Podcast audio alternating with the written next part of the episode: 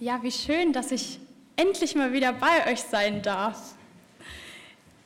Ja, heute ist Palmsonntag und ähm, ja, in meiner Predigt soll es um Steine gehen. Ich habe aber dann doch noch mal den Titel geändert und der lautet Ein Gott, der hört. Ja, heute ist Palmsonntag und weil ich euch tatsächlich auch noch nicht so gut kenne ähm, und ich nach dem Gottesdienst meistens so ein bisschen fertig bin von der Predigt, bin ich nicht so ja, aufnahmefähig mehr für Gespräche. Und da dachte ich, ich verlege die Gespräche einfach vor meine Predigt. Und ich habe zwei Fragen mitgebracht an euch. Was sind deine Gedanken zu, zu Palmsonntag? Ähm, und was kommt dir zuerst in den Sinn? Macht euch kurz Gedanken und ich komme mal zu euch und frage euch.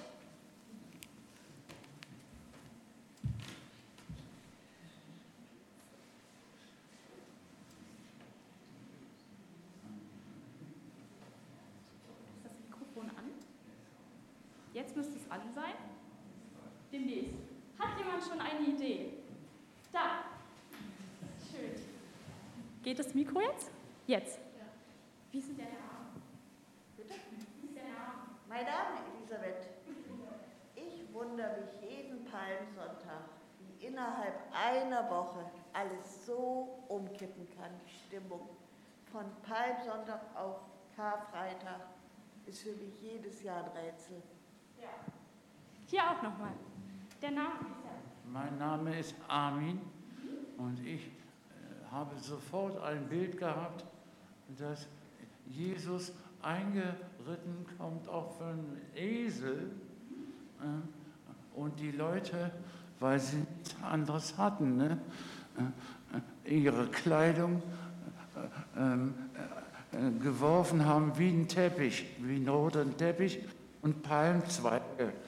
Eigentlich ist das äh, ziemlich erbärmlich, aber die hatten nichts anderes und Jesus ist gekommen für die Armen. Genau. Das ist richtig schön. Jesus ist gekommen für die Armen. Die Armen haben ihre Kleidung genommen und Jesus den roten Teppich ausgerollt. Gibt es noch Gedanken, die jemand hat? Es waren auch schon viele gute Gedanken dabei.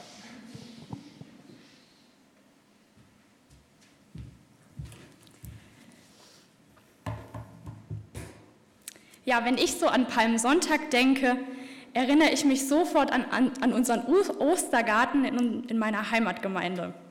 Das war kein wirklicher Garten, sondern das war eher ein Weg durch unsere Gemeinderäume, auf dem man die Ostergeschichte hören, sehen und sogar schmecken konnte. Das war jedes Mal für mich wirklich sehr eindrücklich. Der Ostergarten begann meistens mit dem Einzug Jesu nach Jerusalem. Sofort höre ich von dieser CD, die damals lief, eine Frau rufen, Hosianna, dem Sohn Davids, gelobt sei der, da kommt im Namen des Herrn. Hosianna in der Höhe.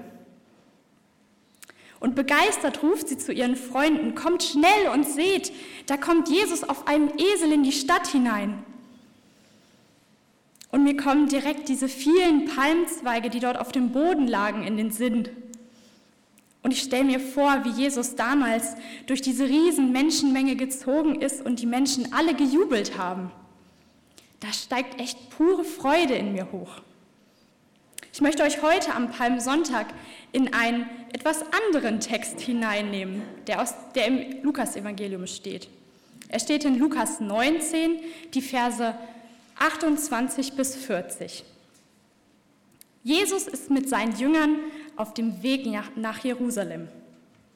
Zuvor geht es um Zachäus, einen reichen Zöllner, bei dem Jesus am Abend ist.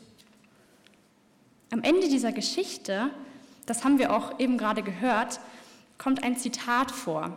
Nämlich, das steht in Vers 10 und da heißt es, der Menschensohn ist gekommen, um die Verlorenen zu suchen und zu retten. Dieser Vers gibt einen Ausblick auf das, was folgen wird. Im weiteren Verlauf geht es um das Reich Gottes. Dazu erzählt Jesus ein Gleichnis von einem adligen Mann, der in ein fernes Land geht, um dort als Herrscher eingesetzt zu werden und als König in seine Heimat zurückzukommen. Nach diesem Gleichnis, in dem es schon um Herrschaft geht, beginnt der Text aus dem Lukasevangelium. Den möchte ich, euch, möchte ich mit euch heute gemeinsam anschauen. Ich lese nach der Basisbibel ab Vers 28. Nachdem Jesus das Gleichnis erzählt hatte, zog er weiter bis nach Jerusalem hinauf. Dann in die Nähe von Bethphage und Bethanien kam Jesus zu einem Berg, der Ölberg hieß. Von dort schickte er zwei seiner Jünger voraus und sagte, Geht in das Dorf, das vor euch liegt. Wenn ihr hineinkommt, findet ihr einen jungen Esel angebunden. Auf ihm ist noch nie ein Mensch geritten. Bindet ihn los und bringt ihn her.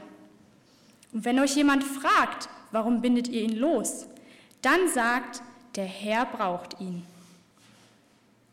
Was verlangt Jesus hier von seinen Jüngern? Sie sollen in das Dorf, was vor ihnen liegt, gehen und irgendeinem Mann seinen Eselfohlen wegnehmen. Hier ist nicht die, nicht die Rede von abkaufen, sondern Jesus geht davon aus, diese Menschen werden diesen Esel bereitwillig losgeben oder freigeben. Das finde ich schon echt interessant. Aber wir lesen mal weiter, wie es in der Geschichte weitergeht. Die beiden Jünger, die Jesus geschickt hatte, gingen in das Dorf und fanden alles genauso vor, wie Jesus es ihnen gesagt hatte. Als sie den Esel losmachten, fragte, fragten die Besitzer, Warum bindet ihr den Esel los? Sie antworteten, der Herr braucht ihn. Und sie brachten den Esel zu Jesus und legten ihre Mäntel auf den Rücken. Dann ließen sie Jesus aufsteigen. Während er weiterzog, breiteten die Jünger ihre Mäntel auf der Straße aus.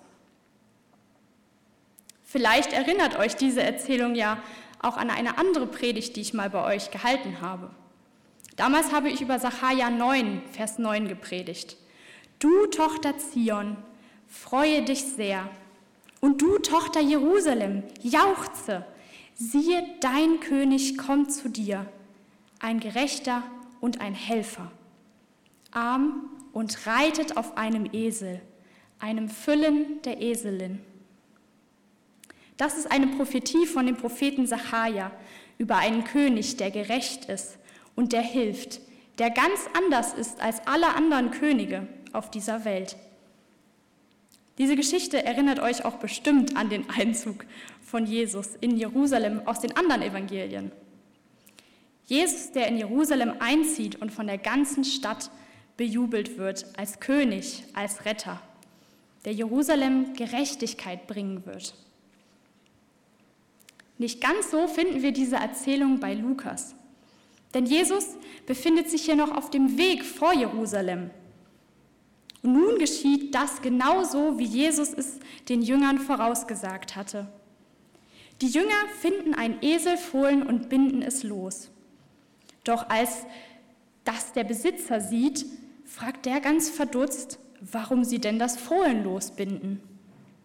Vielleicht sogar mit der Aussage dahinter, hey, sagt mal, welches Recht habt ihr denn, dieses Eselfohlen loszubinden? Es gehört euch doch gar nicht. Man muss dazu sagen, dass ein Eselfohlen wie das letzte Hemd einer Familie damals war. Denn wahrscheinlich war das Muttertier auf dem Feld und konnte der Familie bei der schweren und harten Arbeit helfen.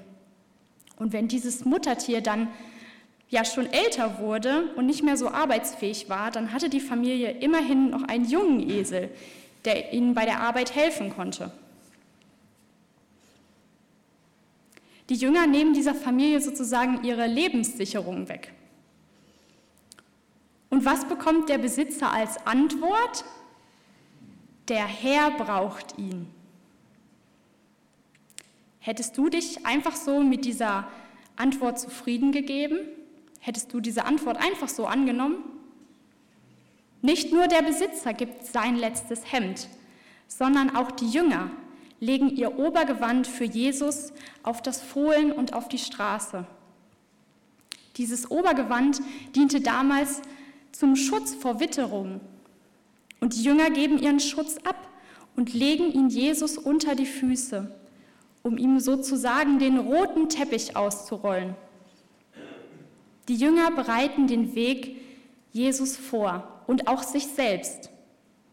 Die Jünger geben ihr Hemd für Jesus und machen sich auf den Weg in Richtung Jerusalem, obwohl sie eigentlich gar nicht genau wussten, was auf sie zukommt. Aber wir, wir schauen zurück und wissen, was Jesus, was auf Jesus zukam und was seine Jünger erlebt haben. Was bist du bereit, Jesus zur Verfügung zu stellen? Vielleicht sogar deine Zeit? Ich möchte euch heute einladen, bereitet euch auf Ostern vor.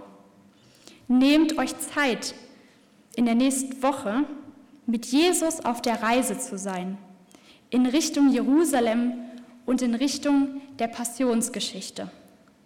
Mach dich auf, dein letztes Hemd für Jesus zu geben, deine Zeit. Mach dir bewusst, was ist denn an Ostern überhaupt passiert? Welchen Weg ist Jesus gegangen, bis er an Ostern auferstanden ist? Was hat Jesus auf sich genommen? Nimm deine Zeit und mach dich mit Jesus auf die Reise. Wie geht die Erzählung nun weiter? Dazu lese ich ab Vers 37 weiter. So kam Jesus zu der Stelle, wo der Weg vom Ölberg nach Jerusalem hinabführt.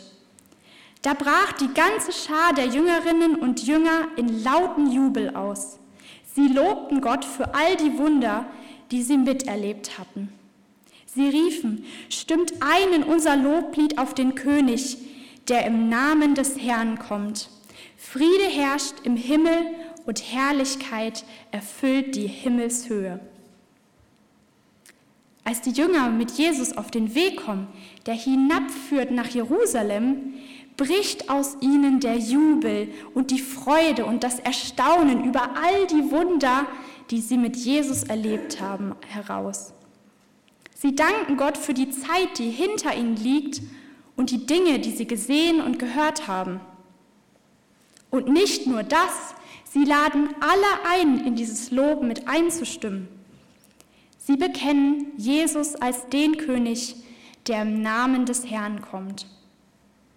Dieser Satz stammt aus Psalm 118 und dort heißt es ab Vers 24, dies ist der Tag, den der Herr macht. Lasst uns freuen und fröhlich sein. O Herr, hilf. O Herr, lass wohl gelingen. Gelobt sei der da kommt im Namen des Herrn. Wir segnen euch vom Haus des Herrn. Der Herr ist Gott, der uns erleuchtet. Schmückt das Fest mit Maien bis an die Hörner des Altars. Du bist mein Gott und ich danke dir. Mein Gott, ich will dich preisen. Danket dem Herrn, denn er ist freundlich und seine Güte wäret ewiglich. Gelobt sei der da kommt im Namen des Herrn. Die Jünger bekennen, dass Jesus von Gott gesandt ist und in seinem Namen kommt. Und das Lob der Jünger geht noch weiter. Friede herrscht im Himmel und Herrlichkeit erfüllt die Himmelshöhe. Vielleicht habt ihr dieses Lob auch schon mal gehört, vielleicht in einer anderen Geschichte, nämlich in der Weihnachtsgeschichte nach Lukas.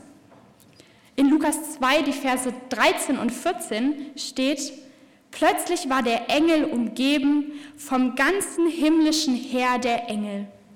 Die lobten Gott und riefen, Gottes Herrlichkeit erfüllt die Himmelshöhe und sein Friede kommt auf die Erde zu den Menschen, denen er sich in Liebe zuwendet. In Lukas 2 verkündet der Engel den Hirten auf dem Feld, dass der Retter geboren ist. Und spannend finde ich hier, dass die Jünger im ersten, nur den ersten Teil dieses Lobes verkünden. Sie richten ihren Blick nur in Richtung Himmel und verweisen auf Gottes Herrlichkeit in der Höhe.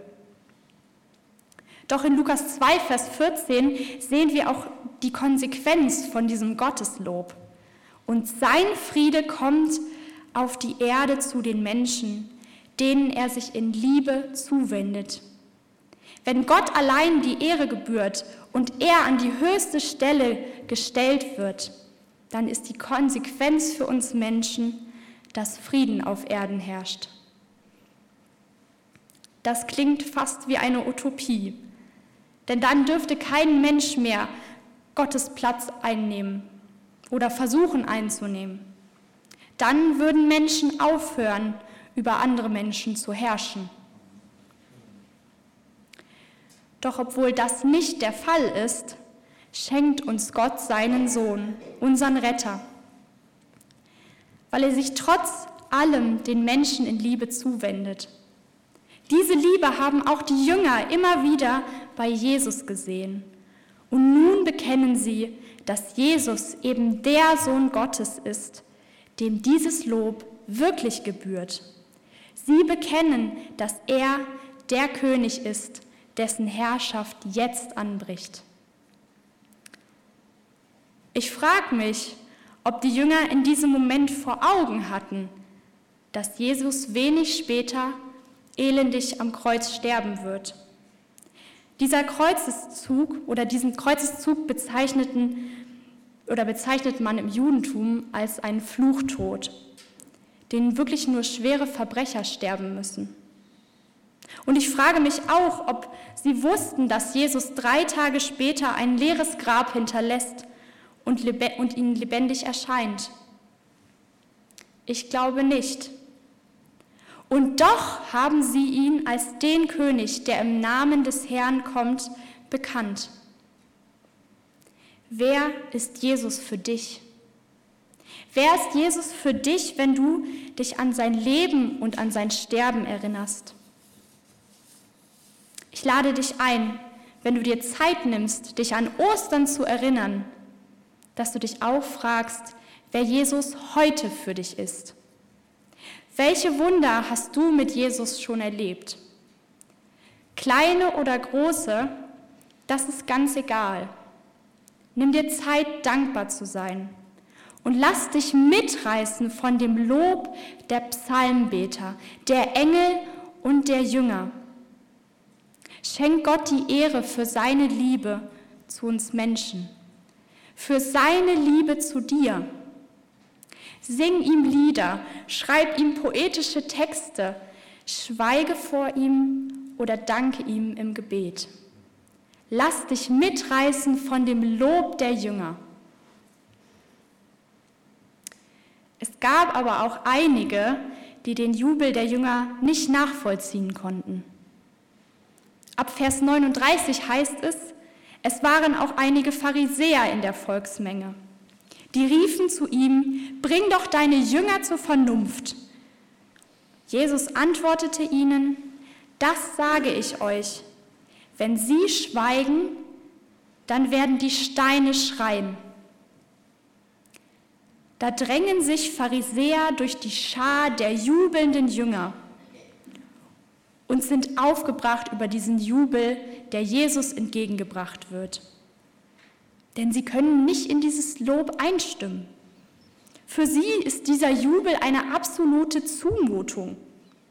Was maßt sich dieser Jesus an, dass er sich als den König des Herrn bejubeln lässt? Und wie, reagiert Jesus darauf? Er weist seine Jünger nicht zurecht. Im Gegenteil, er nimmt seine Jünger in Schutz. Er macht deutlich, dass wenn nicht seine Jünger jubeln, dann werden die Steine diesen Jubel schreien. Zum ersten Mal verweigert Jesus seinen, Jünger, seinen Jüngern diesen Jubel in der Öffentlichkeit nicht. Wir lesen oft nach einer Wundererzählung, dass Jesus zu den Geheilten sagt, sag niemanden etwas davon. Doch hier nimmt er seine Jünger in Schutz und stellt sich somit zu ihrem Jubel. Dieses Lob ist angebracht, es ist nicht übertrieben. Hier wird ganz deutlich, dass Jesus der ist, der im Namen des Herrn kommt. sogar das Leblose, die unbelebten Steine bekennen, dass Jesus Herr ist. Aber dieser letzte Vers hat für mich auch noch einen anderen Akzent. Denn hier steht nicht, dass dann die Steine jubeln oder loben, sondern im Griechischen steht das Wort krazor, was mit Schreien übersetzt wird. Das erinnert vielleicht auch ein wenig an Krächzen. Irgendwie denke ich dabei jetzt nicht im ersten Moment an Jubel, sondern vielleicht eher an Klage. Vielleicht auch mehr nach Schreien aus tiefster Not. Das, was in diesem Moment gesagt wird, im Moment des Schreiens, ist nicht wichtig. Aber der Schrei ist das Wichtige. Denn wer hört schon Steine schreien? Niemand. Steine sind leblos, sie sind tot. Sie haben keinen Lebensatem, um zu schreien. Es gibt Momente, in denen verstumme ich. Da fehlen mir die Worte. Da bin ich wie versteinert. Das sind Momente, in denen schaue ich auf mein Handy und sehe Bilder von zerstörten Straßen in Butscha aus der Ukraine. Ein einziger Trümmerhaufen. Und es wird von hunderten zivilen Todesopfern gesprochen. Die Bilder der Trümmer erinnern mich an schreiende Steine. Und ich selbst bin auch versteinert. So viel Elend und von Frieden auf dieser Welt ist noch lange nicht zu sehen. Aber nicht nur ich verstumme und versteinere, sondern auch unzählige Opfer unter den Menschen, die von, unter Krieg leiden. Sie sind verstummt und versteinert durch das, was sie gesehen haben. Und auch Menschen bei, hier, bei uns hier in Deutschland sind versteinert und verstummt, weil sie Ablehnung und Ausgrenzung erlebt haben, weil sie keine Hoffnung in ihrem Leben mehr sehen und ihnen das Leben nicht mehr lebenswert vorkommt. So viele Menschen sind vom Leid erdrückt. Sie sind verstummt und versteinert. In der Vorbereitung ist mir ein Zitat in die Hände gefallen von jemandem, der dieses Gefühl von Versteinerung und von Angst ganz genau kennt. Das Zitat ist von Dietrich Bonhoeffer. Wer Ostern kennt, kann nicht verzweifeln. Ich finde, das ist ganz schön harte Kost zu dem, was ich euch gerade erzählt habe. Gerade habe ich noch von Krieg und Mutlosigkeit gesprochen und jetzt lese ich euch dieses Zitat vor. Denn offenbar kann man eben doch verzweifeln an dieser Welt. Was will Bonhoeffer mit diesem Zitat sagen? In dem Zitat steckt eine Bedingung. Derjenige, der Ostern kennt, kann nicht verzweifeln. Und hier steht auch nicht, derjenige, der Ostern kennt, darf nicht verzweifeln, sondern kann nicht. Es ist nicht möglich, dass er verzweifelt. Es ist nicht möglich, dass er versteinert bleibt. Dieses Zitat lädt uns ein, trotz all dem Leid in dieser Welt auf Ostern zu schauen. Denn an der Auferstehung von Jesus bricht der Jubel der Jünger ganz neu auf. Am Tag seiner Kreuzigung bereitet sich über den Jüngern ein Schweigen und pures Entsetzen. Sie können kaum in Worte fassen, was dort passiert. Denn kurz vor, dem Tod, vor Jesu Tod berichtet uns Matthäus in Matthäus 27 und der Vers 46, und um die neunte Stunde schrie Jesus laut, Eli, Eli, lama asabtani. Das heißt, mein Gott, mein Gott, warum hast du mich verlassen? Jesus selbst schreit laut nach Gott und nach seiner Hilfe. In seiner größten Not schreit Jesus zu Gott, dann als er nichts mehr von Gottes Wirken sehen kann. Und was tut Gott? Am dritten Tag nach Jesu Tod war der Stein vom Grab weggerollt. Jesus hat den Tod überwunden. Gott hat Jesus nicht im Stich gelassen. Er hat mit ihm den Tod überwunden.